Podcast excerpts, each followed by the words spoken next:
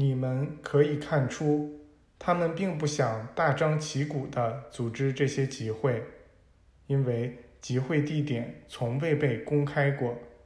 这些团体不奉行严格的规定，他们是仿效个人的内在组织建立起来的，而人们正是通过这内在组织被引向其中某一团体。明天中午要举行的这场集会。将把所有这些团体合并于第一个团体的庇护之下。那十二个团体将形成一个金字塔，象征着人中基督的完美典范；而第十三个团体将构成王冠，或者说压顶石。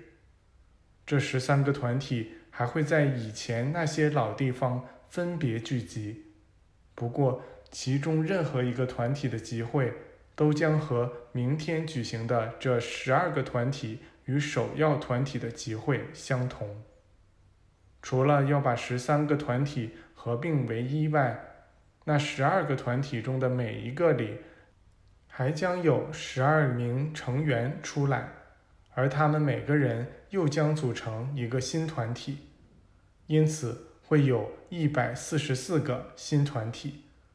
当他们的队伍被新成员所扩充后，团体的数量又会变成原来的十二倍，这样便会建起一座十二阶的金字塔，它将继续变大，直至包含整个世界。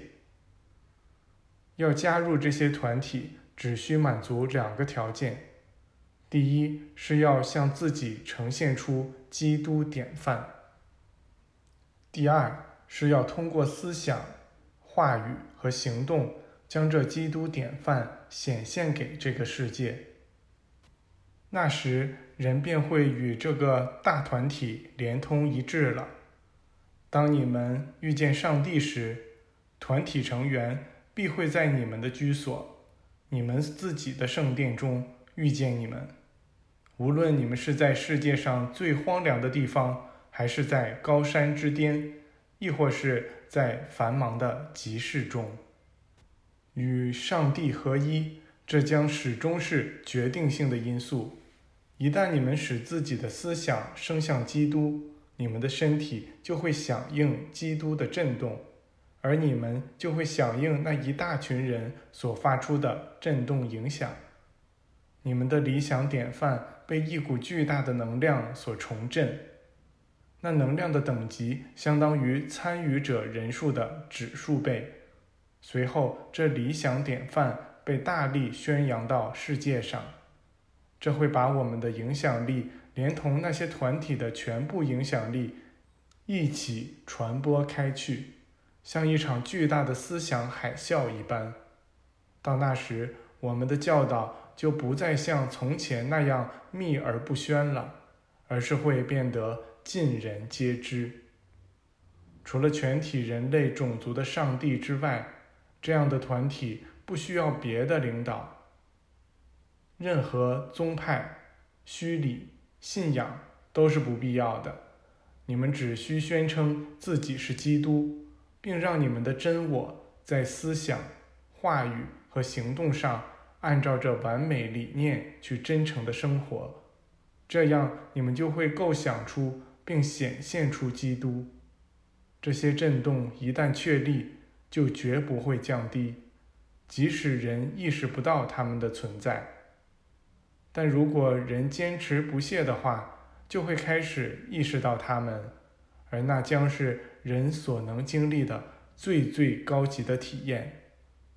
这样建立起来的家是真实的，不可摧毁的。每一位人类个体。都应该最终返回到这里来。那时，宇宙的宽阔远景将全部展现在他面前，不再有对个人的任何约束。人类视觉迫使人采用的试点，也许是在这些震动之外的，但人可以使其返回到这些震动的范围之内。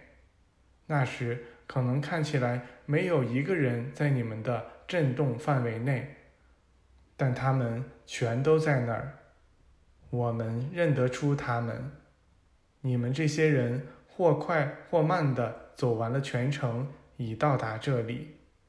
假如你们看不到所有人都在这儿的这个事实的话，你们也就到不了这里了，除非是被闪电送过来的。当人类这样团结起来时，还有可能发生阿马格东之战、哥格与马各之战吗？人类的活动能产生出一种力量来压倒上帝的律法吗？那神圣的律法是统治所有力量并与他们共存的。